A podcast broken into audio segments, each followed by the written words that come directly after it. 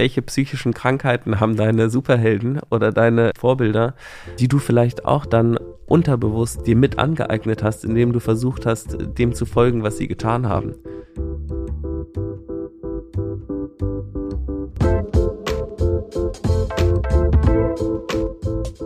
Willkommen im Hotel Matze, dem Interview-Podcast von Mitvergnügen. Ich bin Matze Hiescher und das hier ist eine neue Folge. Gut drauf, gut drauf. Das heißt, ich sitze einmal im Monat zusammen hier mit Philipp Siefer und wir sprechen über das, was uns aktuell so bewegt. In dieser Folge sprechen wir ausführlich über Vorbilder. Denn ich habe im Hotel Matze Farin Urlaub interviewt und der ist ein ganz, ganz großes Vorbild von mir schon seit Ewigkeiten, seit ich Teenager bin. Und ich habe im Gespräch gemerkt, dass er es noch immer ist. Ich wollte von Philipp wissen, wer seine Vorbilder sind und waren. Wir reden über James Bond, unsere Väter, über Dagobert Duck, Batman, auch Farin Urlaub. Wir reden darüber, wie sich die Vorbilder verändert haben, warum Vorbilder gut sind und wann sie nicht mehr so gut sind.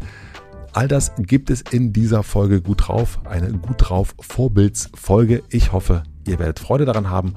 Und bevor es damit losgeht, stelle ich euch kurz den Supporter vor.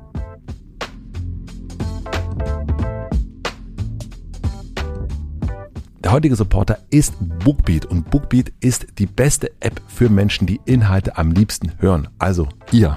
Und darum bin ich als Podcaster und Buchfan natürlich auch ein riesiger Fan von Bookbeat. Ob Neuerscheinung, Lieblingsbuch oder Klassiker, die Hörbuch-App bietet euch eine riesige Auswahl an Hörbücher. Und wenn ihr mal auf der Suche nach neuen Inspirationen seid, könnt ihr in zwölf Buchkategorien bereits mehr als 100.000 Hörbücher durchstöbern, bis ihr genau das Richtige für euch gefunden habt. Das Beste daran ist, dass ihr bei Bookbeat unbegrenzt hören könnt. Ganz egal ob 1, 2 oder 20 Hörbücher im Monat. Alles ist inklusive und ich will nicht zu viel spoilern, aber in dieser Folge reden wir über drei Autorinnen, die es auch auf Bookbeat nachzuhören gibt. Rutger Breckmann, im Grunde gut, Maja Göpel, unsere Welt neu denken und Luisa Neubauer vom Ende der Klimakrise.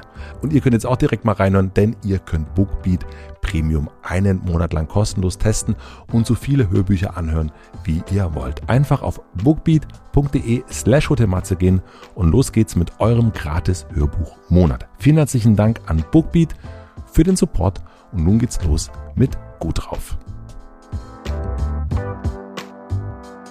So. Ah, das passt ja. Das passt ja gut. Matzi, ich bin ein bisschen erkältet.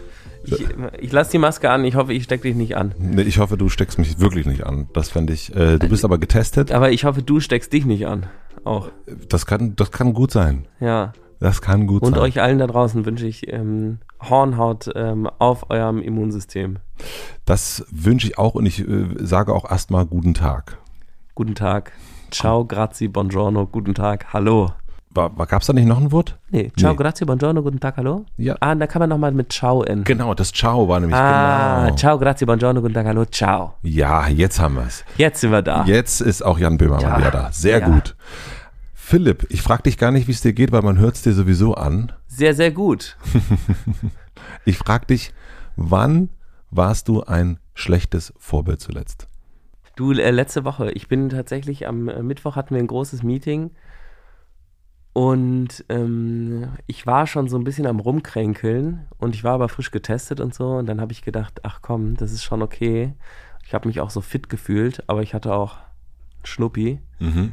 und dann bin ich trotzdem ins Büro gegangen. Und eigentlich sage ich immer allen im Büro, geht mal nicht ins Büro, wenn ihr erkältet seid, ihr wollt ja die anderen nicht anstecken. Mhm. Dann dachte ich aber, ich soll ja dabei sein und ich wollte auch wertschätzend im Meeting planen. Ich hätte eigentlich konsequent sein müssen und sagen müssen, nee, ich mach, äh, mach gar nichts. Dann lag ich auch noch danach richtig auf der Nase jetzt, ein paar Tage, konnte nicht zu deinem Geburtstag kommen. Mhm. Ähm, und im Büro sind jetzt auch ein paar Leute krank. Durch dich. Das weiß ich nicht, aber die waren natürlich auch im Büro. Also das ist ja gerade überall und so, ne? Aber du sitzt jetzt vor mir, hast eine Maske auf, wir haben eine Scheibe zwischen Ja, uns. und es ist auch abklingend. Also der ähm, Schleim schmeckt jetzt nicht mehr nach Nuss und ist auch von grün wieder weiß geworden. Schön. Ich glaube, das ist ungefährlich jetzt. Schön. Ähm, ich habe dir auch eine Frage mitgebracht, Mathe, und zwar, von welchem Vorbild bist du enttäuscht worden? Du kannst es ja so umschreiben, wenn du jetzt nicht unbedingt den Namen sagen willst. Nee, kann ich, kann ich total sagen, von meinem Vater. Ja, also mein Vater ist ja auf jeden Fall ein ganz großes Vorbild. Also ich glaube, jeder Vater ist für ein Kind ein Vorbild. Ähm, also, also würde ich jetzt mal so behaupten. Und, ähm, und von dem wurde ich auf jeden Fall enttäuscht, ja. Und ja, mein Vater. Ist mir das Erste, was mir eingefallen ist. Aber ich glaube auch, weil ich den natürlich auch so gut, also so gut mehr kenne als, also das ist ja die, es gibt ja die Figur des Vaters, wo man erstmal so anhimmelt, so als Kind. Das merke ich ja auch bei, bei meinem Sohn, bei unserem Sohn, dass der äh, mich anhimmelt und irgendwann kommt ja so, ach so, mhm, ah ja, ist ja gar nicht, ach so, so ein geiler, so ein geiler Hecht ist er gar nicht. Ähm, und deswegen ist also mein erstes großes Vorbild ist auf jeden Fall mein Vater gewesen und der hat mich auf jeden Fall enttäuscht, ja. Aber auch aus diesem, sozusagen, dass dieses, ähm, du hattest das so aufgebaut, dass das für dich so was ganz Besonderes, äh, Großes äh, war und dann kam irgendwann so mit 14 oder sowas, hast du gemerkt, ey, das ist ja eigentlich ganz anders oder gab es eine, einen bestimmten Moment? Mm, also es gab jetzt so keinen besonderen Moment, aber ich glaube, wir wollen ja heute so ein bisschen über Vorbilder sprechen. Ähm, und das ist mir irgendwann so aufgefallen, warum orientiere ich mich immer so auch an Vorbildern. Ich glaube, weil mein Vater mir das in ganz vielen Stellen nicht sein konnte, weil ich mich aber auch inhaltlich wo ganz anders hin orientiert habe. Also Richtung äh, Medien und Kunst und da konnte er mir irgendwie nicht so viel ähm, Vorbild sein. Ähm, und ja, und dann irgendwie auch so mit dem, ich glaube, wo, äh, was meine größte ähm, wo ich sage, okay, da, da war er mir dann einfach kein Vorbild und, und konnte es nicht sein und, und hat mich auch enttäuscht. Ist eigentlich so, ich versuche meine Ausgeglichenheit, ähm, ist, glaube ich, die Suche danach, nach der Ausgeglichenheit ist, um das nicht zu sein, unausgeglichen, wie mein Vater das zu vielen Momenten war. Und das irgendwann festzustellen, zu sagen, so, nee, das ist nicht normal oder das ist nicht das, wie es sein, wie es ist, sozusagen. Man kann das auch anders gestalten. Man kann auch äh, entspannter mit Konflikten umgehen und man kann auch entspannter mit anderen Meinungen umgehen und so weiter und so fort. Und das, mh, mm, das ist mir dann irgendwann klar geworden. Und dann habe ich dann irgendwie, dann es ist also äh, ganz bewusst dagegen gesteuert und sagt, okay, das steckt aber in mir drin auch.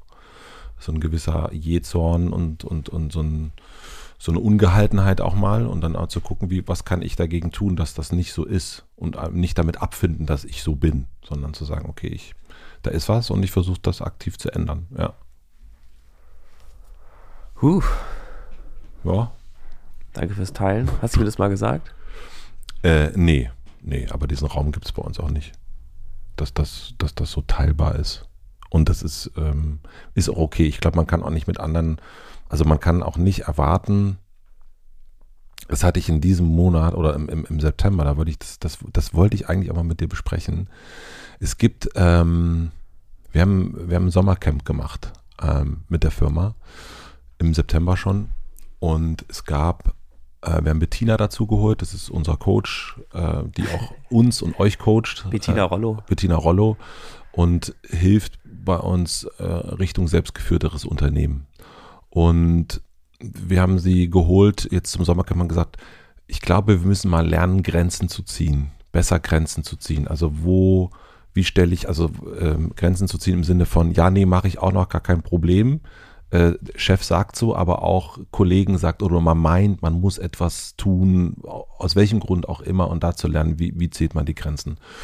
Und wir haben sie geholt und auch mit diesem Thema ähm, und ich habe aber gemerkt, dass es vor allen Dingen ein Thema von mir und auch Pierre ist.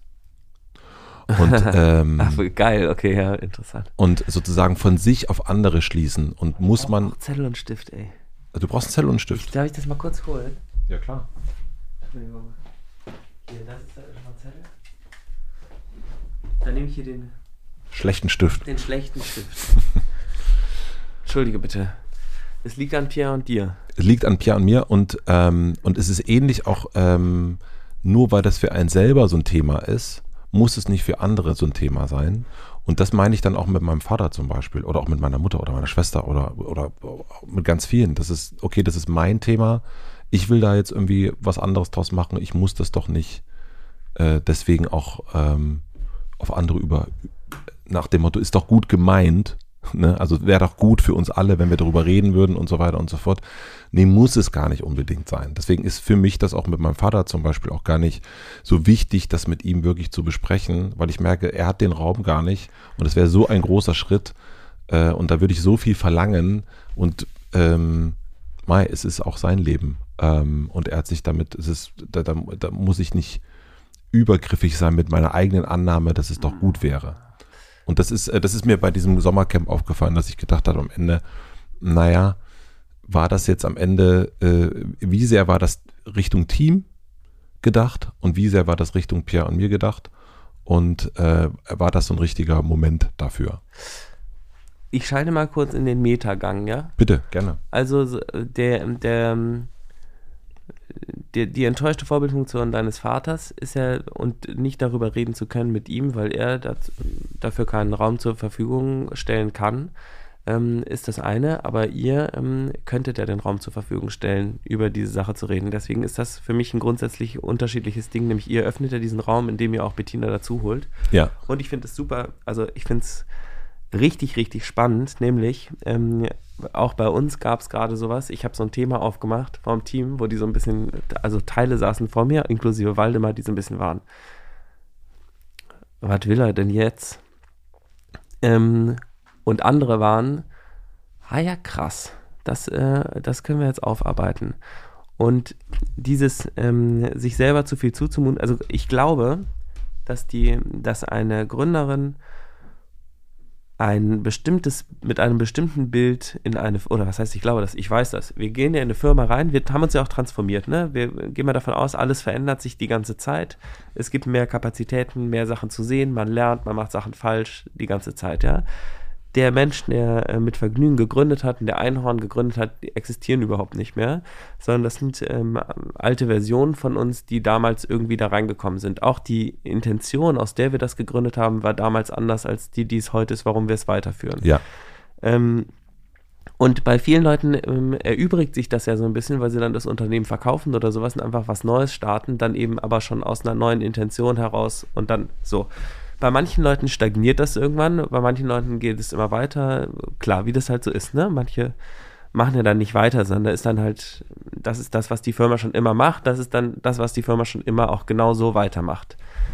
So, wenn du jetzt mit diesem Gründerbild da reinkommst und du hast diese ersten Leute äh, eingestellt und du hast ein bestimmtes Bild davon, wie Sachen gemacht werden sollen, überträgst du automatisch aus der Struktur, die du anbietest, dieses Bild auf die Leute und das ist das, was, das habe ich nämlich mit Bettina besprochen, das ist das, was für die Leute das ist, was du richtig findest. Du sagst also, zum Beispiel, bei uns war es so, ein Gründer, in unserem Fall ja auch zwei Männer, ähm, ist jemand, der 80 Stunden die Woche durchbuckelt, der jedes Problem lösen kann, ähm, der irgendwie alles im Sack hat, um alles anzupacken, der, ähm, der always on ist und ähm, der unfehlbar ist. Also sozusagen ein richtig äh, machoides äh, Schwachsinnsbild für mich heutzutage, aber da und auch nicht zugänglich. Ne? Also alleinerziehende Mutter ist kein Gründer. So geht nicht. Mhm.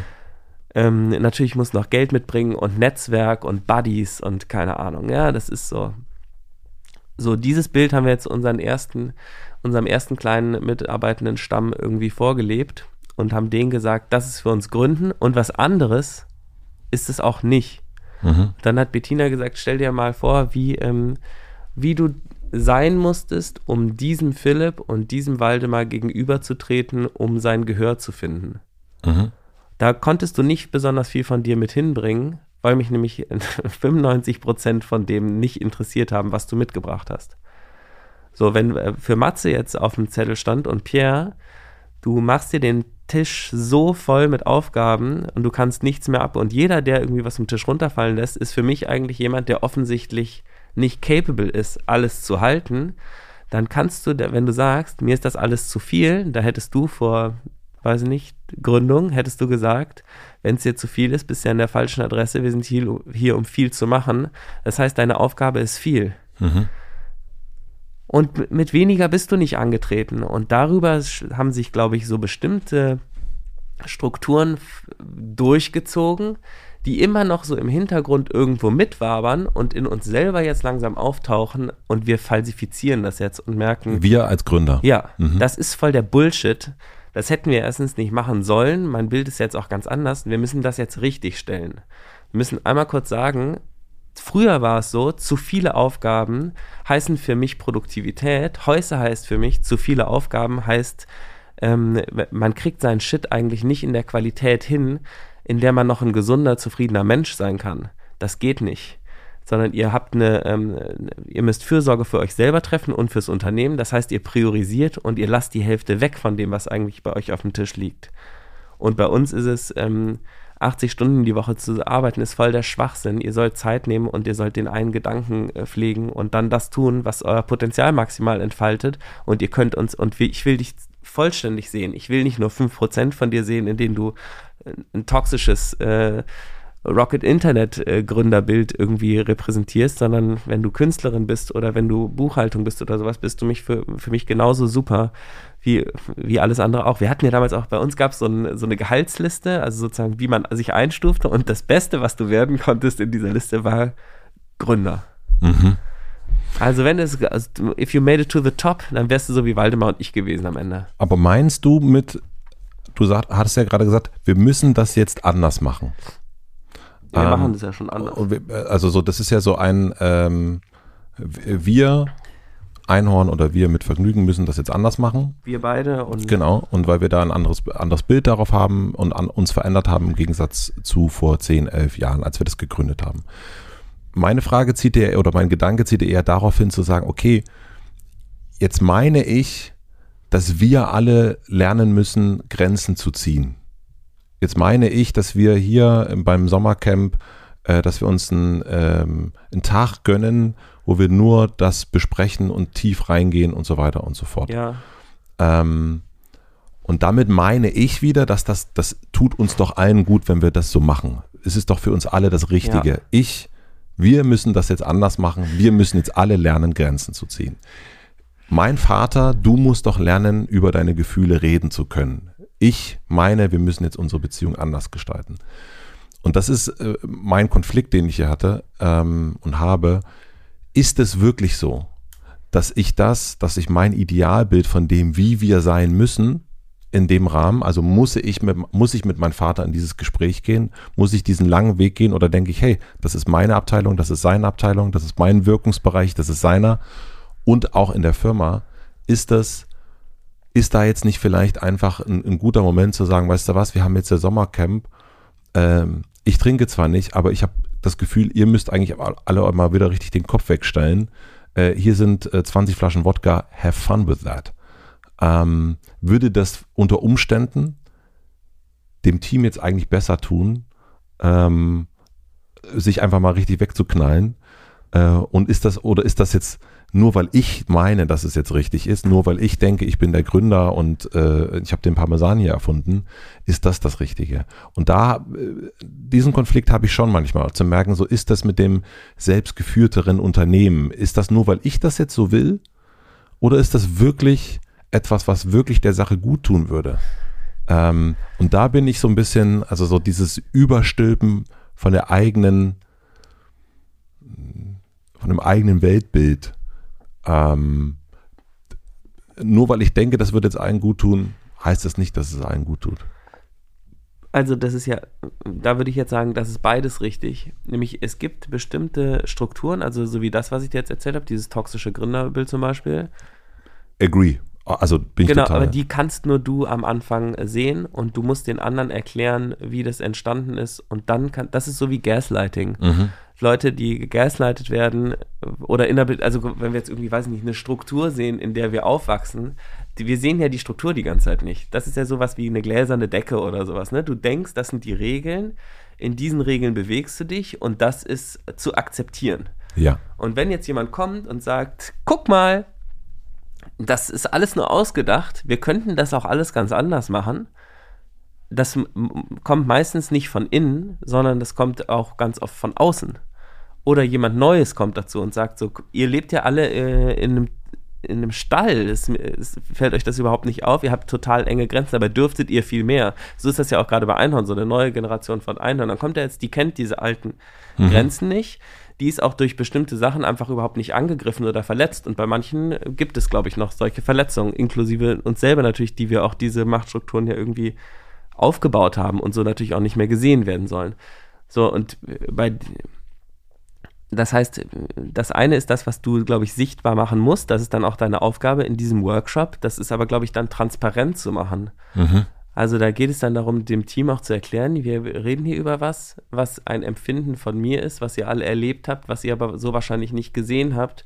Und das ist das Ziel. Dann ist wahrscheinlich aber auch deine Aufgabe, diese Aufgabe so vorzubereiten und aufzuarbeiten, dass die anderen dem folgen können. Das ist jetzt auch gerade das, was ich mir so ein bisschen zur Aufgabe gemacht habe. Und wir, ist wirklich witzig, wir reden jetzt wirklich drüber, bevor ich das im, im Team sozusagen gemacht habe. Ähm, so eine Präsentation herzustellen, in der alle sehen können, ach, das meint er eigentlich. Damit mhm. es halt nicht so ein Hä? Ähm, Ding wird. Und dann, ich weiß nicht, wieso du eure Offsites organisierst, ehrlich gesagt, wenn du ja nicht so richtig, also wenn du, das wäre jetzt sozusagen die, die nächste Ebene, wenn man sagt, dass ja jetzt, eigentlich ist ja ein Offsite was, was das ganze Team zusammen macht, was irgendwie viele Leute zusammen machen, wo es mehrere Leute gibt, die das organisieren und so. Und ähm, dann machen die auch das, worauf sie Bock haben. Ähm, bei unserem letzten Offside gab es auch ein bisschen, das wurde von zweien vom Team organisiert und es gab so ein paar Probleme oder es haben so ein paar, also irgendwie die Locations waren alle gebucht und dann ist das Catering einen Tag vorher abgesprungen und bla. Und dann wurde das ganze Ding auch noch vom ZDF gefilmt. Mhm. Ähm, und das Ende vom Lied war, wir saßen in, ähm, in so einer Art Gammelschloss ähm, also es war wirklich ein, ähm, ein, Sauberkeitszustand, der sich jetzt, das war nicht, war nicht okay, einfach. Dann wurde, das wurde auch anders versprochen irgendwie an die Organisatorin, dass es irgendwie ganz toll sein soll und so. Und dann waren aber nachher alle irgendwie in Fünferzimmern und so und hatten kein Klo auf dem Zimmer und es war echt ein bisschen strange. Dann ist die Heizung noch ausgefallen ähm, und trotzdem war die Stimmung unfassbar geil, weil die Leute halt einfach so gut drauf waren und haben irgendwie die ganze Nacht ums Lagerfeuer gesessen und haben sich eine gute Zeit gemacht. Das war dann irgendwie wieder mega. Aber ja, ich glaube, das Team muss sozusagen eigentlich das Offside äh, machen. Wir haben jetzt überlegt, eigentlich müssten Waldi und ich uns jetzt wieder mehr einbringen. Die letzten Offsites wurden sehr, sehr viel vom Team gemacht und jetzt haben wir überlegt, mhm. wir könnten mal wieder irgendwie was mit reinbringen und dann so mehrere Gruppen bilden, wo, also die werden doch übrigens immer länger, haben wir gemerkt, dass irgendwie so ein Offside dauert gar nicht mehr nur zwei Tage, sondern es ist jetzt eher so in Richtung vier Tage. Ja, bei uns auch, ja. Ähm, und dann soll so es jetzt irgendwie so zwei, drei Teams geben, die, ähm, die sich jeder einen Tag ausdenken, dass auch für jeden wirklich was irgendwie und jede was dabei ist, dass es nicht so ist. So, wir hatten jetzt zum Beispiel sehr, sehr viel so Spiri, das war total schön. Und es gab viel Yoga und so ein Breathing-Workshop und äh, Trommelmusik und eine Traumreise und sowas. Ähm, das ZDF hat sich gefreut, auf jeden Fall. Ja, das war übrigens, da kommen wir gleich noch zu, äh, zum, zum Thema äh, Inszenierung. Deswegen kam mir das auch so in den Kopf, weil ich echt gedacht habe, wenn das sozusagen, das war ja auch komplett keine Absicht, ne? Wir waren so zufällig in diesem Gammelschloss. Wir, ähm, wir haben da zufällig so ein irgendwie so ein bisschen freudloses veganes Essen irgendwie äh, gegessen die ganze Zeit. Das war einfach so, ja, war, das war dann halt so. Daran wurde auch nichts geändert. Ja. Ähm, und dann haben wir da halt die ganze Zeit äh, Yoga gemacht. Auch das war ein ganz tolles Yoga und so. Aber weiß nicht, beim Check-in irgendwie vorher eine Tarotkarte zu ziehen und so, das ist ja jetzt nichts, was, äh, was 100% von Einhorn super ernst machen. So. Du hättest es wahrscheinlich super gefunden, Matze. Ähm, aber äh, da saßen schon auch ein paar neuere Einhörner, die waren so ein bisschen, ist das, also, ist das jetzt das, was wir hier so, das, was wir wollen? Und das ZDF hat es natürlich auch. Äh, das ZDF hat es dank, dankbar aufgenommen. So, ich war, war so, guck mal, wie, wir, wir tun hier was, das ist 100% genauso ist es gewesen und du könntest es aber auf 100 unterschiedliche Arten und Weisen halt zeigen. Und das ist, glaube ich, der Begriff von nicht inszenieren. Nämlich, äh, es war einfach totaler Zufall alles. Ja. Und du könntest uns jetzt so als äh, erfolglose Spiri-Sekte, glaube ich, im Frame, wo man so ein bisschen merkt, guck mal, das, das riecht, die können sich das eigentlich nicht leisten, Deswegen gibt es die ganze Zeit Reis in so einem kalten Schloss. Ähm, alle sind danach krank. Aber sie glauben voll dran, sie alle. Glauben, sie glauben voll dran. Ja. Ja, so, äh, so haben sich früher äh, Biomarkthändler, glaube ich, gefühlt. Wahrscheinlich. Ja. Obwohl, ja. Ja, ja, Ja, also, ja, also ich, ich glaube, das ist, also man kann ja auch, ähm, also ich finde es auf jeden Fall erstmal eine gute Idee, also das äh, zu sagen, okay, das äh, so ein Offside auch nochmal von unterschiedlichen Leuten zu planen, was wir auch machen. Also es ist jetzt nicht nur Matze und Pierre sitzen da, sondern da sind auch Teile des Teams dabei, die dann mithelfen und gucken und, und man äh, geht in Austausch darüber. Und äh, diese Meta-Perspektive, die nehmen wir dann sowieso ganz oft mit Bettina zusammen ein. Also Ja. Pierre und ich gucken uns dann an, wo, wo ist man gerade. Bettina in den, in den Workshops sagt dann, ah, guck mal, das ist meine Beobachtung. Ich glaube, das ist ein Thema. Und dann denken wir so, ah, interessant, haben wir noch gar nicht gesehen. Cool, dass du es uns sagst. Äh, dann gehen wir da mal ein bisschen tiefer. Und, ähm, und dann, äh, und so gestaltet sich das dann zusammen. Aber das nochmal expliziter zu machen und expliziter aufzuteilen, ähm, das ist, das ist eine total gute Idee und merke ich mir direkt für die Weihnachtsfeier. Hast du, ja. Ähm, hast, habt ihr so mit Bettina ähm, auch so Räte jetzt gebildet? Ähm, na, wir sind dabei, bei uns geht es ja darum zu sagen, okay, es geht ja alles sehr über Kompetenz, Ja. ne, zu sagen, wer hat eigentlich in welchem Bereich die größte Kompetenz und wir haben jetzt so Prozesssachen uns angeguckt äh, in diesem Jahr und überlegt, in welchen, äh, da habe ich mich aber auch schon mal hier ein bisschen beschwert darüber, in dieses alles wird, äh, alles wird ein Prozess.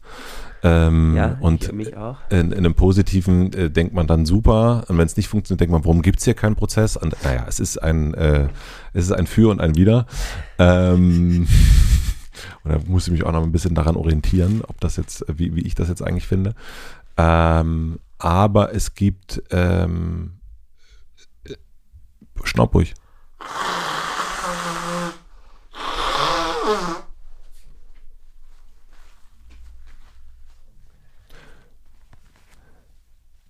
Es gibt jetzt auf jeden Fall viel bewusster, seitdem wir das machen, äh, Teams, die sich um bestimmte Sachen kümmern und die auch bestimmte Sachen am Ende entscheiden, also die das, die das Mandat haben. Das gibt es ja. Ja, okay. Und, äh, und das ist, ähm, hat gute und, und, und, und, und schlechte Seiten.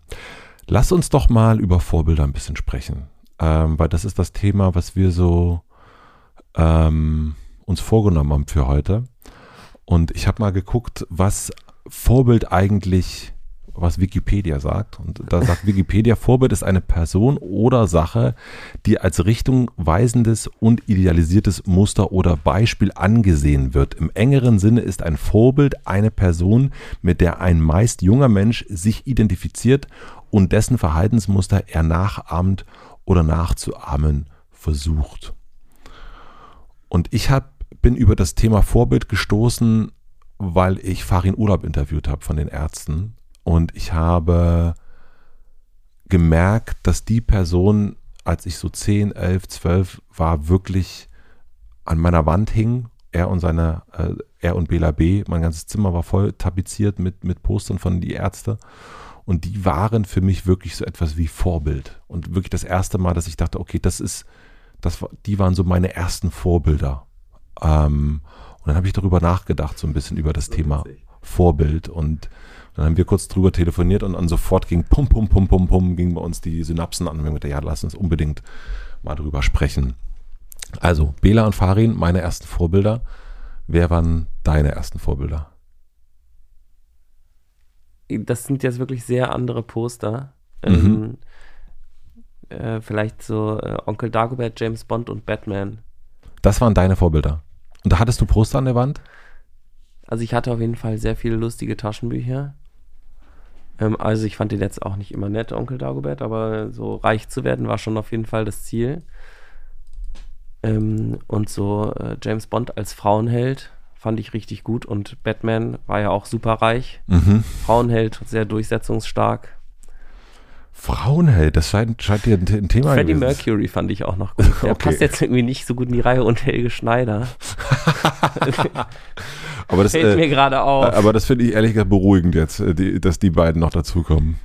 Ja, es passt nicht so gut zusammen. Ne? Also wenn ich jetzt sozusagen es inszenieren wollen würde, dann müsste ich ein bisschen auf, die, auf den härteren bleiben. Mhm. Also bleiben wir mal bei den härteren. Wir sind ja inszeniert. Bei Farin, ähm, meinst du jetzt? Nein, ja, ja, also nee, Farin ist jetzt kein harter Typ. Nee, also ähm, Unsere Kinderzimmer sahen ja ziemlich unterschiedlich aus, ne? ja, das kann man auf jeden Fall sagen. Aber äh, also, ich habe jetzt schon so viel gebrabbelt. Will- Willst du mal mit Farin, willst du mal erzählen, was, äh, also ich meine, warum Batman ist, weiß ja jeder, aber Also ich zumindest. nee, Farin hat für mich ähm, zum einen natürlich dieses Punk-Ding äh, in mein Leben gebracht. Man ist Punk, was bedeutet das eigentlich? Abgrenzung, äh, da sind wir direkt beim Grenzen-Thema wieder. Für mich natürlich Musik, weil er einfach großartige und Bela auch großartige Lieder geschrieben hat. Damals waren die ja auch wirklich skandalös. Ja, es gab einfach verbotene Lieder, Lieder, wenn sie über Geschwisterliebe gesungen haben und Sweet Sweet Grandeline und äh, die fette ich Elke. das alles nicht. Ja, ja, das waren ich alles. Ich fand die auch nicht gut. Ich fand die großartig. Ich Weil Männer sind Schweine, war, das ist auch von den Ärzten. Ne? Das ist auch von den Ärzten. Das ja. war das erste Lied, was sozusagen für mich, das war überhaupt nicht mein Musikkosmos. Mhm. Du hast, äh, Männer sind Schweine ist ja wirklich wesentlich später rausgekommen, aber sowas wie Schrei nach Liebe. Ähm, nicht bei ah, dir. Ein Song namens Schunder oder so heißt der, ne? Nee, Schrei nach Liebe ist, ähm, ist so eigentlich der deutschsprachige Anti-Nazi-Song. Oh, Arschloch. Und ja, das, den kenne ich natürlich, den, den, fand ich auch großartig. Den kennst du. Und ich, ne, für mich waren das einfach so ein, insofern, die hatten ja auch was Superheldenmäßiges, so wie die aussahen. Ähm, der eine, der helle, der gut gelaunte, der andere so ein bisschen darke, also Bela. Und natürlich war Musik für mich ein ganz, ganz großes Thema und haben irgendwie das vertont, was ich gefühlt habe zu diesem Moment. Und deswegen habe ich da so hin, hingeschaut und hochgeschaut. Natürlich auch Typen, die auf einer Bühne stehen, Frauen, die sie anhimmeln und äh, mich hat damals mal eben gar niemand angehimmelt. Und das fand ich irgendwie anziehend. Also Frauen war auf jeden Fall, wenn ich jetzt drüber nachdenke, Mädchen ähm, waren auf jeden Fall ähm, ein Thema.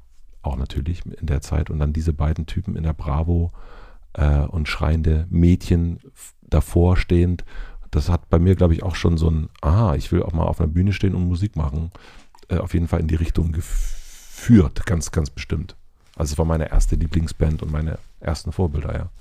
Und dann natürlich bei ihm auch, bei Fari nochmal speziell dieses, ähm, und das ist, glaube ich, damals gar nicht so krass bewusst, aber jetzt nochmal viel bewusster, er ist ein Punk und trinkt keinen Alkohol. Ähm, er ist ein Punk und sitzt mit einem Buch in einem Punkerschuppen und liest da.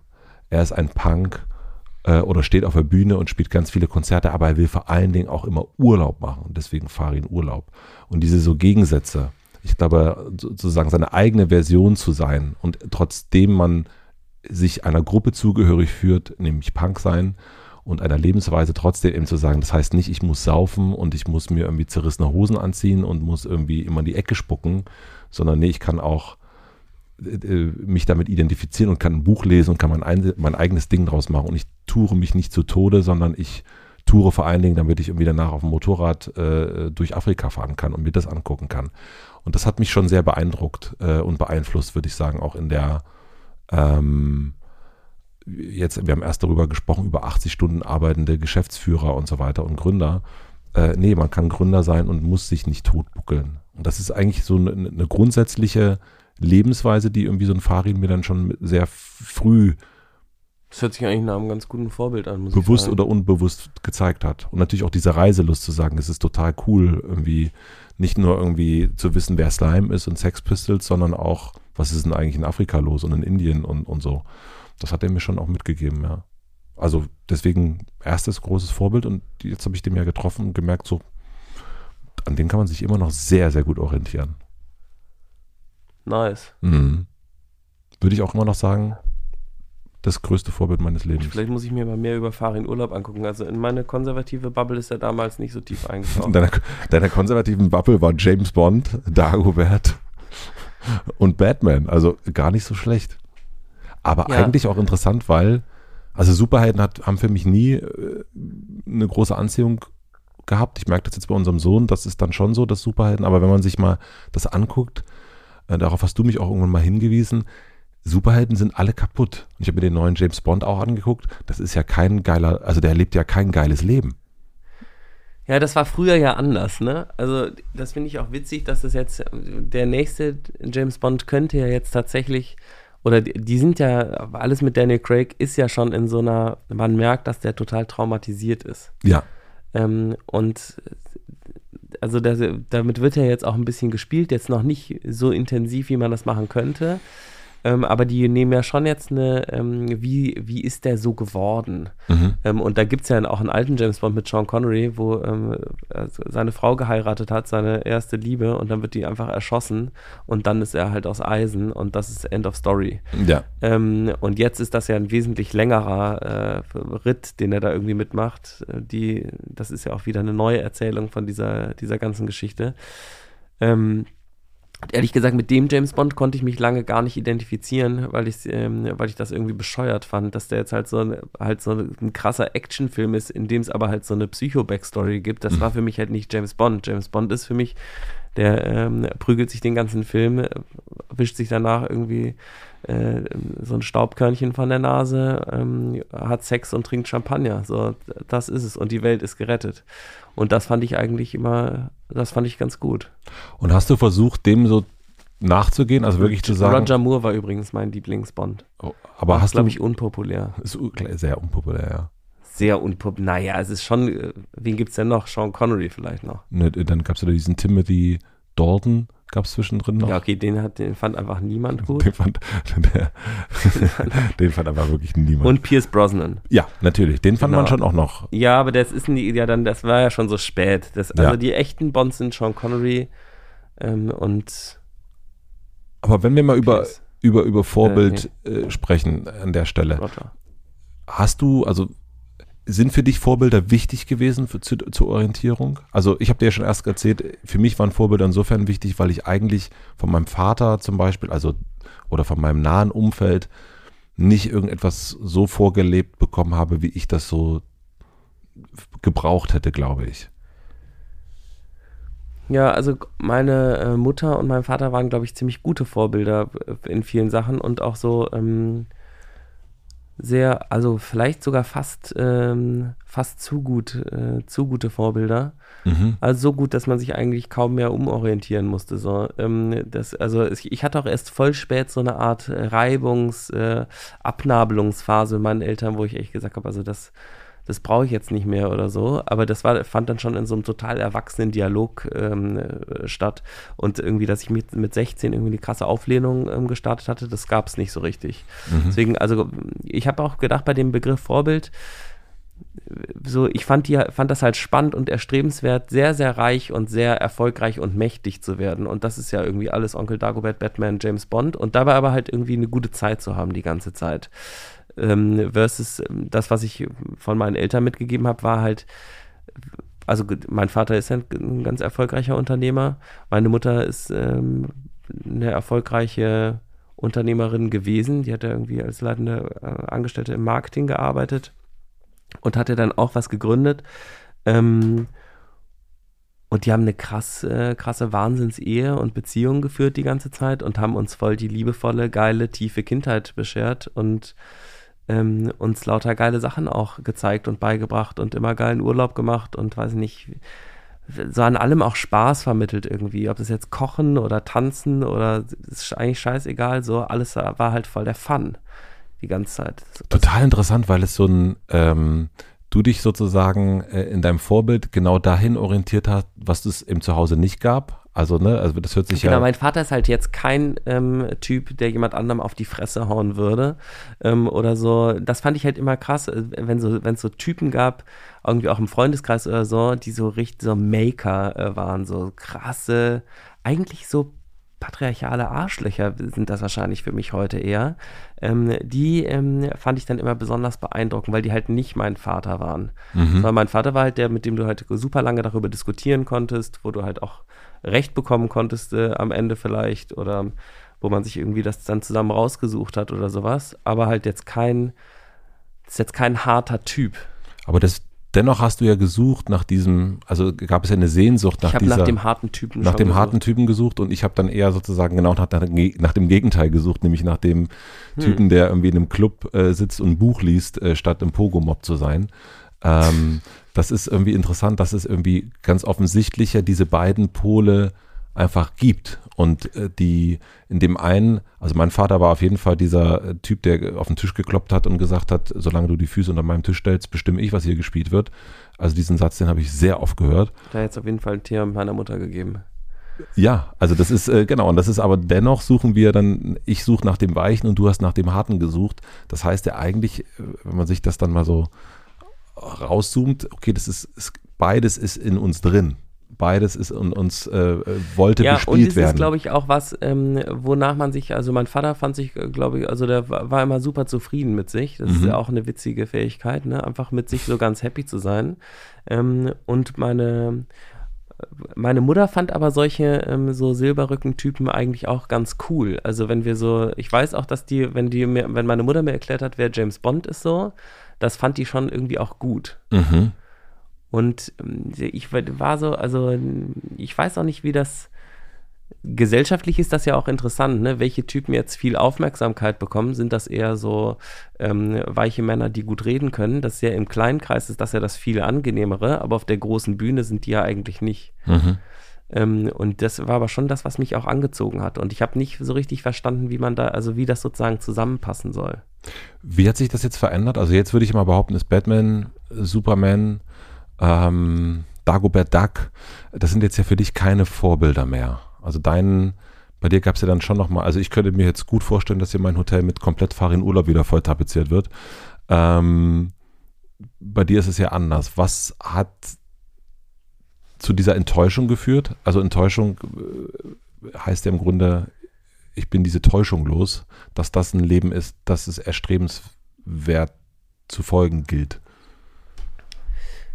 Na, also ich glaube, die, ähm, ich weiß gar nicht, ob das, äh, ob das da so eine Ablösung geben musste oder eher so ein bisschen äh, was Eigenes zu machen und dann ähm, auf die eigenen Sachen auch stolz zu sein und zu merken, also g- das so einzuordnen, dass man selber bemerkt, was richtig und was falsch ist vielleicht und man einen eigenen Sinn dafür entwickelt, was einen jetzt interessiert. Also, und dafür gibt es ja in unserem Fall jetzt relativ wenig ähm, Vorbilder.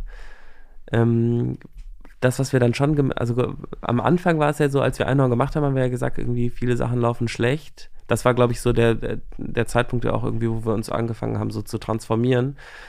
Und ähm, dann gab es so, weiß ich nicht, jetzt finde ich Rutger Breckmann irgendwie gut und Maya Göpel finde ich toll und Luisa Neubauer. Mhm. Ähm, und das sind Leute irgendwie, zu denen ich aufschaue oder die für mich irgendwie, wo ich denke, krass, so seine Meinung äh, rauszuhauen und so zu seinem Punkt zu stehen, das ist irgendwie echt, das ist crazy. Mhm.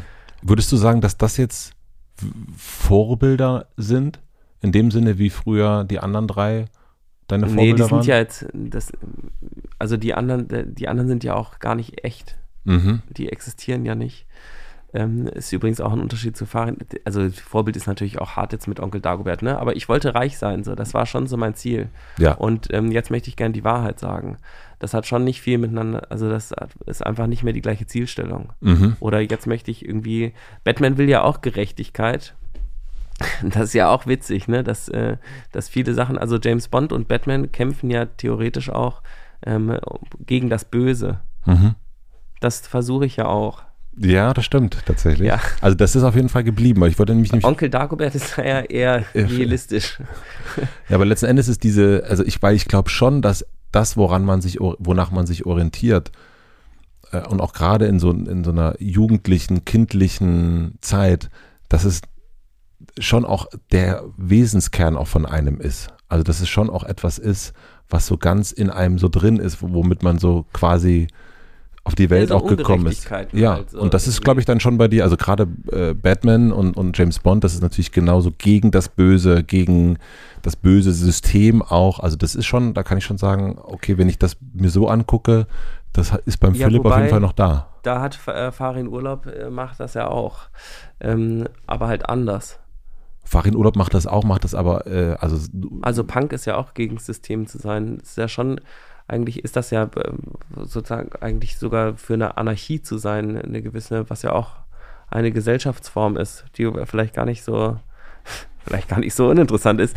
Ähm, und das fand ich jetzt aber spannend in der, ähm, in dem, in dem Buchkapitel, in dem ich das vielleicht irgendwann, äh, wenn ich es dann doch in 100 Jahren mal mache, aufgreifen würde, wäre, wie, also wie ist Batman so geworden, wie er geworden ist? mhm.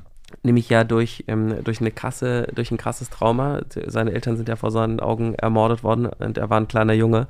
Und ähm, er wurde ja anscheinend nicht so resozialisiert, dass er dann trotzdem eine normale Kindheit haben konnte. Also das geht natürlich dann irgendwie, ist super schwierig und sowas. Aber auf jeden Fall ist er, ähm, ich würde sagen, ein narzisstischer, bipolarer, ähm, superreicher Typ geworden, der Selbstjustiz äh, verübt und der auch nicht irgendwie versucht, strukturell Veränderungen herbeizuwirken, sondern äh, diese Stadt, wo er ja auch der größte Arbeitgeber übrigens ist mit seinen Unternehmen, anstatt was zu verändern am Kapitalismus, ähm, einfach nachts ähm, alle Leute verprügelt, ähm, die sich schlecht benommen haben, seiner persönlichen Meinung nach. Das ist, ähm, und es kommt ja auch so ein bisschen durch, ne, dass die bösen äh, Bösewichte, die kommen ja auch immer durch Sachen, die er selber eigentlich gemacht hat. Mhm, also ja. der Joker entsteht ja auch wieder durch Batman. Ja. Und so ist ja Batman eigentlich vielleicht auch der Kapitalismus und mhm. ich weiß es nicht. Ähm, und bei James Bond ist es ja auch so, dass er eigentlich die ganze Zeit für die Regierung arbeitet. Mhm. Das ist ja total im Dienste ihrer Majestät, total absurd. Ja, voll ähm, und darüber ja auch ganz krank wird und eigentlich ein hartes Alkoholproblem hat. Ähm, und es geht ihm, und er kann keine feste Bindung ähm, offensichtlich binden und so. Also ich, meine Frage in dem Kapitel war dann sozusagen, welche psychischen Krankheiten haben deine Superhelden oder deine, ähm, deine Vorbilder, ähm, die du vielleicht auch dann unterbewusst dir mit angeeignet hast, indem du versucht hast, dem zu folgen, was sie getan haben. Mhm. Und das normalisiert das ja auch alles, ne? Also es ist ja, einerseits ist es ja auch gut, psychische Krankheiten zu normalisieren, wenn sie transparent sind. Also wenn man jetzt sagen würde, James Bond übrigens ähm, ist schwerer Alkoholiker, dann könnte man, könnte man ja sagen, ach ja, krass, also dieses ähm, Leben mit, man bringt andauernd Leute um und so das ist, hat ein total, also für die Psyche ist das nicht gesund und deswegen trinkt der. Ja, und mhm. der kann keine feste Beziehung führen. Das ist ganz schrecklich für den eigentlich. Mhm. Ähm, aber das wird ja nicht gemacht, sondern es wird ja idealisiert zu ähm, einem, einer, per, also inszeniert zu einem perfekten Mann. Es wird inszeniert zum perfekten Mann, wo es total cool ist zu wissen, äh, welcher das willst du sein. Martini jetzt irgendwie hier reingehört in die äh, in, in, in, in, in dieses Glas. Ja, ja mhm. so ein Connoisseur, äh, bla. Dabei ist er der trinkt immer, er trinkt jeden Abend, das stimmt. Ja, man hat das, wenn man, ich habe mir den neuen James Bond auch angeguckt und äh, das ist also genau wie du sagst, ne? Das äh, ist ja nicht so, dass man denkt, das ist ja mal ein geiles Leben, was der jetzt lebt. Nee. Also äh, die Art von Inszenierung und dennoch wird es ja, Aber das ist wird ja, es ja in der Annahme gemacht, dass das ein Idealbild ist. Ähm, welche psychische Krankheit hat dein Superheld? Ja. Ähm, könnte wirklich ein witziges Buch von einer Psychotherapeutin äh, werden, wo, wo wirklich einfach alle Superheldinnen mal so runtergeschrieben werden. So, was haben die alle? Mhm. Superman hat ja, ich meine, als Außerirdischer auf die Erde zu Zieheltern die ganze Zeit anders sein und so, der hat einen totalen Knall mit Sicherheit. die gehen alle nicht in Therapie. Eieieiei, okay. Du ja auch.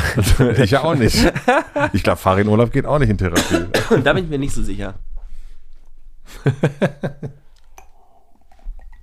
ah, hip hip hurra. Hast ähm, ihn das nicht gefragt? Ich finde, das wäre eine gute neue Hotelfrage. Nein, ich habe mich, äh, nee, das habe ich nicht gefragt, weil ich auch weiß, dass äh, darauf, ich, ich weiß, welche Antwort darauf kommt.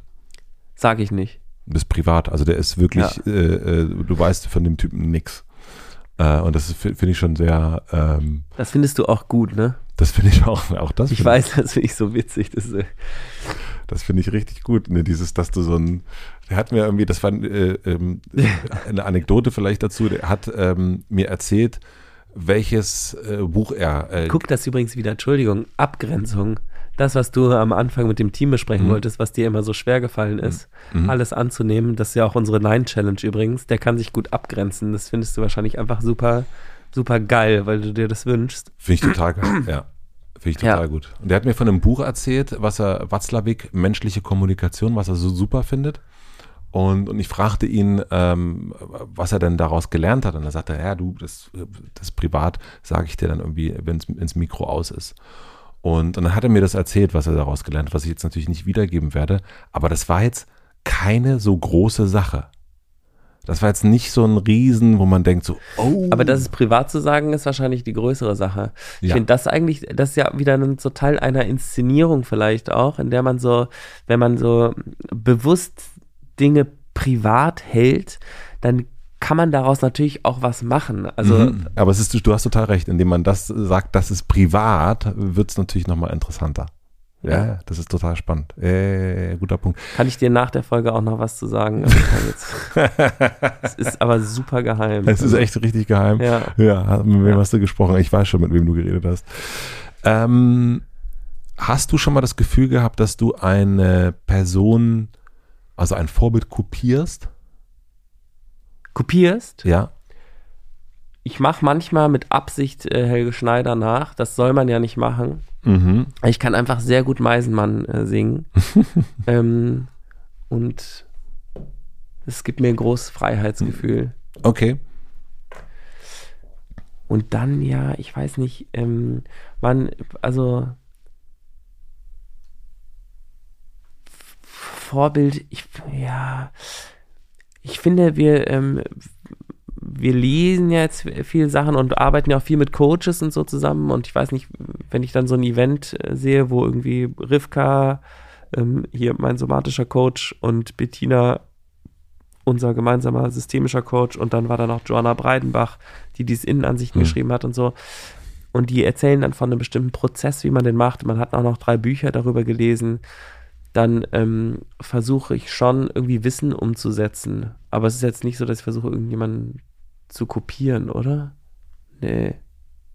Früher habe ich das aber gemacht. Ich finde es auch völlig okay. Also ja, ich auch. kopieren also. lernt man ja. Also so das ist, äh, also ich habe mir, glaube ich, fast alles, was ich irgendwie äh, mache, im, im, ersten Schritt über Menschen angeeignet. Also so ein, also in, im, im Kopieren von, also die ersten Musiken, die wir gemacht haben damals mit Virginia Hits, war eine, einfach Tokotronic-Nachspiel im Grunde und dann irgendwie wird daraus was Eigenes äh, beim Podcast machen genauso dasselbe. Dann guckt man sich und hört sich an, was Ferris und Rogan und, und äh, so in Amerika machen und macht das im Grunde erstmal nach und dann entwickelt man eine eigene Stimme und daraus wird was Eigenes, genauso firmenmäßig. Ich finde es nur, was ich gemerkt habe, durch die vielen Interviews ähm, im Hotel Matze, dass ich ja dann auch Vorbilder nochmal tiefer oder auch überhaupt kennengelernt habe. Also ja. dann so mal richtig gegenüber gesessen habe. Und was mir geholfen hat, dabei ist zu merken, die banalste Erkenntnis eigentlich, es sind doch auch nur Menschen. Und ja. dieses, ähm, jemand ist so ein, steht auf einer Bühne und man himmelt den so ein bisschen an und denkt, ja Mensch, das ist ja aber eine tolle Person und, und die kriegt alles hin. Das ist ja auch das, was man inszeniert sieht äh, im, im Netz und überall und man denkt so, boah, kann der sich gut ausdrücken.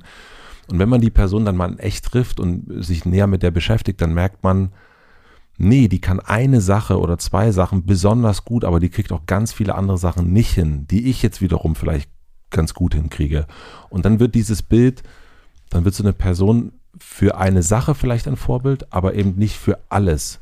Und, ähm, und dadurch hat sich das bei mir auch mit den Vorbildern so wieder ein bisschen relativiert. Zu merken, ähm, ja, Farin Urlaub, das ist, der ist ein Typ, der irgendwie unfassbar geile Songs schreiben kann und er hat die Welt bereist und ist schlau und kann sich wahnsinnig gut ausdrücken. Und Superhelden haben eben auch, egal ob die jetzt James Bond heißen, Farin Urlaub heißen, Dirk von Lotso oder Roger Willemsen, wie auch immer, die haben alle dann doch irgendwie Sachen, die eben nicht so gut gelaufen sind. Ähm, und man hebt die aber manchmal so, so auf so einen Sockel, das habe ich früher gemacht, viel, viel mehr. Und jetzt durch das so näher ranzoomen, dass man jemanden so geil findet. Dass man jemanden so geil so findet und so, so anhimmelt, so ein bisschen schon fast. Äh, nee, jetzt, ich bin jetzt so Fan und auch gern Fan und, und, und bewundere und, und äh, orientiere mich, aber es gibt nicht mehr so ein, ich stelle niemanden mehr auf einen großen Sockel. Vielleicht ist das auch ähm, das, was so ein bisschen das Problem unserer Zeit ist, dass wir so, eine, so ein ganzheitliches Abfeiern eigentlich noch kennen, was in den 90s vielleicht noch irgendwie ging, ja. weil da diese Inszenierung noch über so externe Organe funktioniert hat. Also mhm. James Bond war als Marke dann irgendwie fertig und genauso haben wir es ja auch dann mit Musikerinnen und so mhm. gemacht. Weiß nicht, Michael Jackson war ja dann auch eine bestimmte Kunstfigur, die bestimmte Sachen gemacht. Und das war ja eigentlich dann auch eben der Übergang von äh, Michael Jackson zu James Bond oder Batman. Da gab es ja gar keinen, sondern es war genauso künstlich und genauso inszeniert wie das andere. Da waren, und das gibt es ja heute auch immer noch. Es fällt nur nicht mehr so, also die Facetten, der Facettenreichtum von Leuten ist irgendwie viel krasser geworden und diese, diese äh, Seiten, in denen die Menschen fehlbar sind, zum Beispiel, ähm, wenn sie dann, äh, wenn sie Männer sind, fast alle sexuell übergriffig oder reden irgendeine Riesenscheiße im Fernsehen oder so. Ähm, das war ja früher noch nicht so ein, so ein super häufiges Thema, weil viele Mhm. Sachen davon auch viel besser unten gehalten werden konnten. Und ich glaube, da ähm, dieses Unterscheiden zu äh, jemand als komplette Person oder jemand handelt in einer bestimmten Sache besonders gut und jemand handelt in einer bestimmten Sache schlecht. Das ist auch dieses, es gab doch diese, diese Künstler- und Ja. Werktrennen-Diskussion, ne? Das ist eigentlich totaler Quatsch. Nämlich eigentlich ist ein Künstler dann jemand, der hat ein, der macht ein bestimmtes Werk, das ist super und der, der handelt dann manchmal eben in etwas Bestimmtem sehr, sehr gut und in etwas anderem handelt er dann sehr, sehr schlecht. Ist aber auch immer noch eine Person, die eben all diese Facetten irgendwie ähm, hat, die alle betrachtet werden können. Deswegen wird es natürlich nicht getrennt, sondern es ist eine Person, die unterschiedlich handelt auf unterschiedlichen Ebenen als voll integrierter Mensch. Aber wie ist das bei dir? Kannst du Werk und Autor, also merkst du, okay, hier gibt es eine Person, die macht, die schreibt unfassbar geile Bücher beispielsweise und dann stellst du fest, die ist ein richtiger äh, Dummkopf, äh, wenn es um Politik geht. ähm, und Dummkopf soll man übrigens nicht mehr sagen, das ist ableistisch. ja, okay, sie ist, äh, äh, sie ist politisch auf einer ganz anderen Seite als du. Ja, gut, das,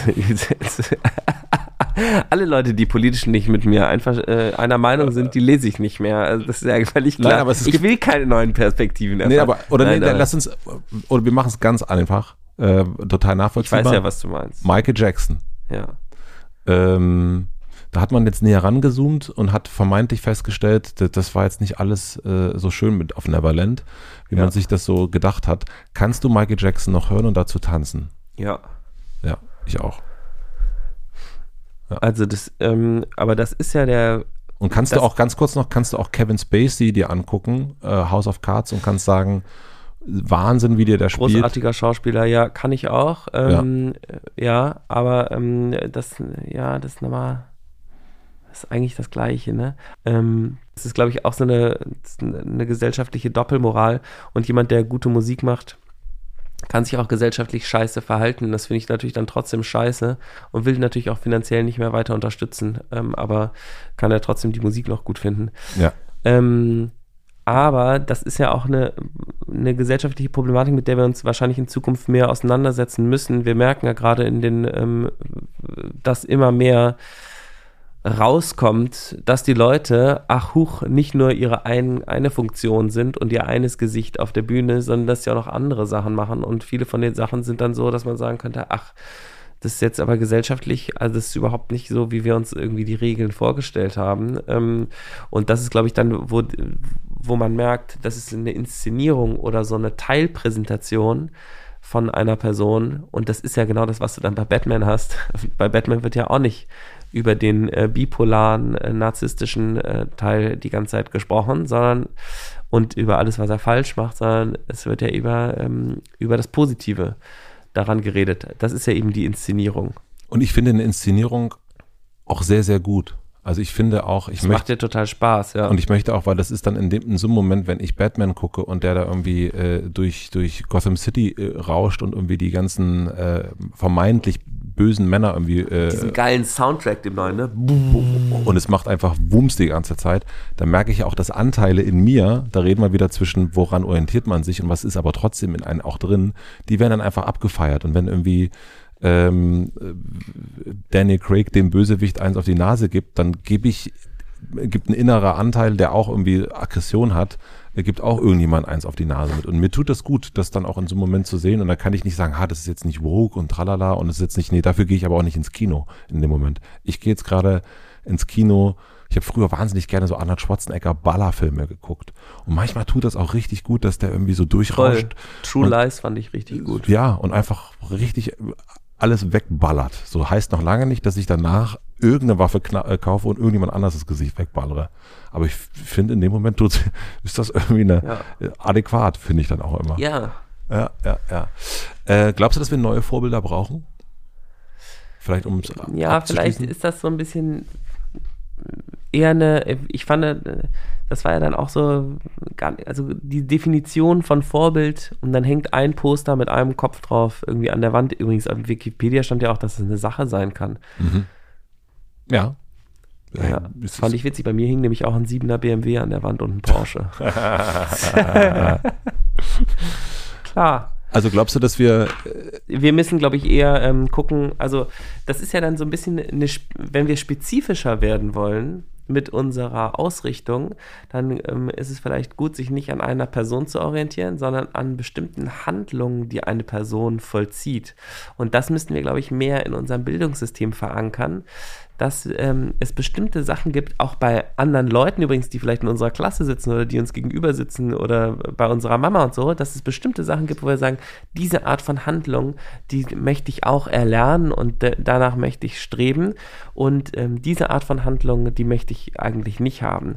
Und damit können wir uns auch, glaube ich, trennen so ein bisschen von ähm, unser neues großes Vorbild ist diese eine Person ähm, und da kann man auch sagen, so die Art, wie der Business macht, äh, finde ich gut. Oder ähm, die Art, wie der und der sein Kind erzieht, das finde ich irgendwie, oder wie die zusammen sind, so, das finde ich irgendwie gut.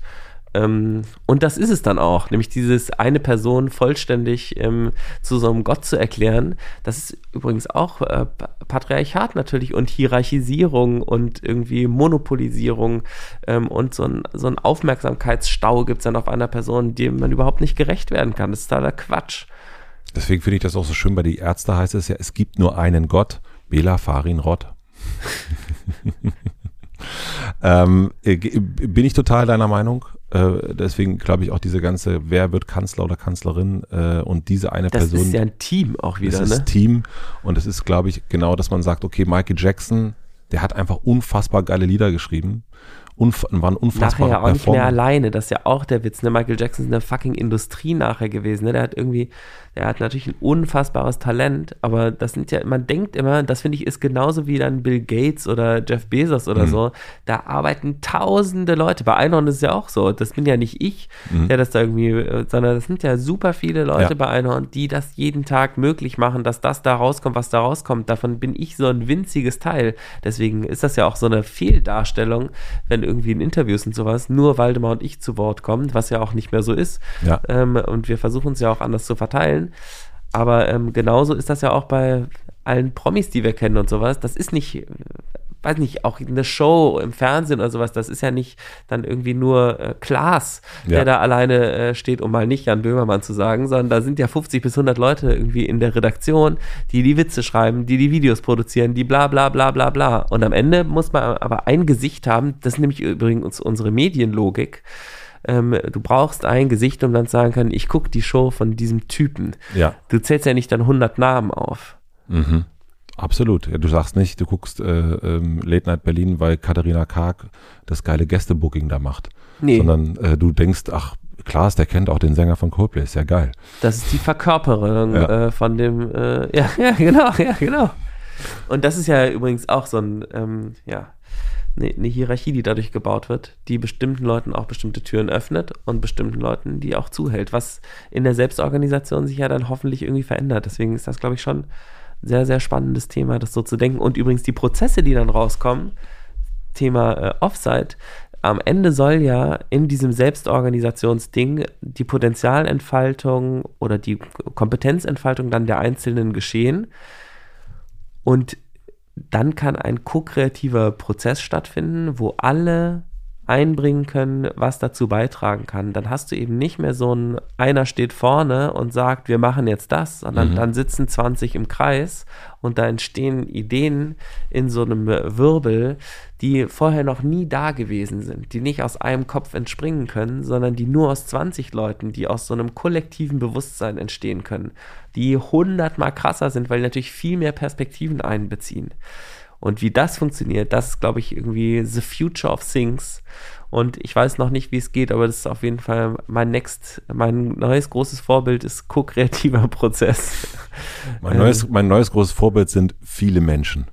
Ja, mhm. es ist, ähm, die zusammen eine Sache sich vielleicht ausdenken und dann sagt man, krass, das kam jetzt da raus. Naja, ich meine, alles, was wir gerade an Entwicklung sehen, ähm, wenn wir das jetzt mal so weggehen, auch von Internet, sozusagen, wenn wir dahin gehen, wenn wir jetzt irgendwie Web 3 angucken, ist alles dezentral. Es ist nicht mehr, ähm, es ist nicht mehr die eine Bank oder die eine Firma, die dann sagt, sondern es ist alles, geht alles Richtung Co-Kreation. Zu sagen, ich habe hier den Token, ich habe hier die, äh, du machst das dann weiter, ich habe was gesagt, es ist aber klar, dass ich das gesagt habe, du machst das dann weiter.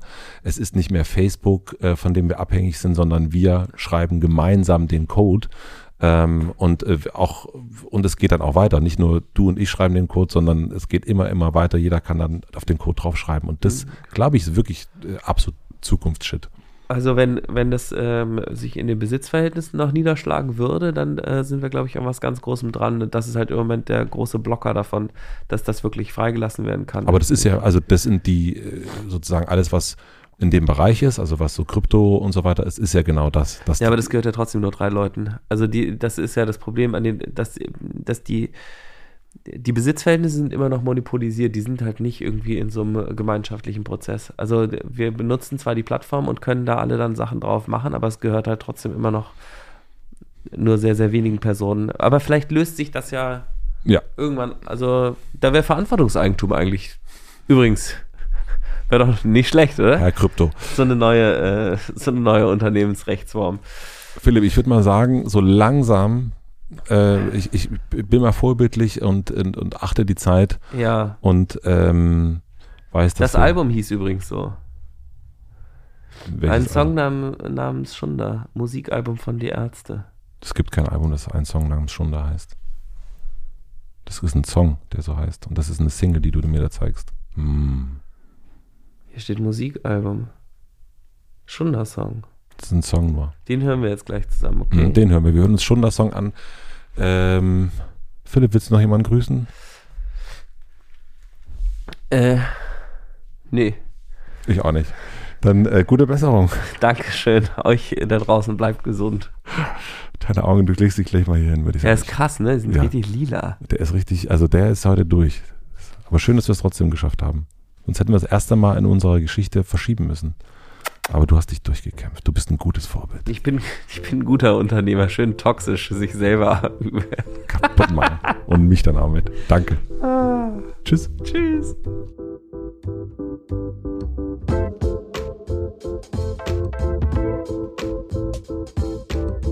Das war eine neue Folge Gut drauf. Es ist die erste Folge gewesen, in der ich Philipp im Grunde nicht gesehen habe, weil er die ganze Zeit eine Maske getragen hat. Ich hoffe, dass ihr euch das trotzdem gut anhören konntet. Ich bin sehr gespannt und Philipp auch. Da bin ich mir ziemlich sicher, was denn eigentlich so eure Vorbilder sind. Schreibt uns das gern auf Instagram oder natürlich auch per Mail hotelmatze.mitvergnügen.com. Das finde ich sehr, sehr interessant zu erfahren. Habt ihr auch Helge Schneider und Batman oder Farin Urlaub als Vorbilder oder sind das ganz, ganz andere? Und warum haben wir eigentlich eher so männliche Vorbilder zuerst gehabt und dann ist es ein bisschen weiblicher geworden? Herzlichen Dank an Bookbeat für den Support und natürlich auch an Lena Rocholl für den Mix und den Schnitt und Jan Köppen für die Musik. Eine schöne Woche bzw. ein schönes Wochenende. Bis nächste Woche Mittwoch oder dann in einem Monat hier zurück mit Philipp. Ich hoffe, er ist bald wieder gesund. Bis dahin, euer Matze. you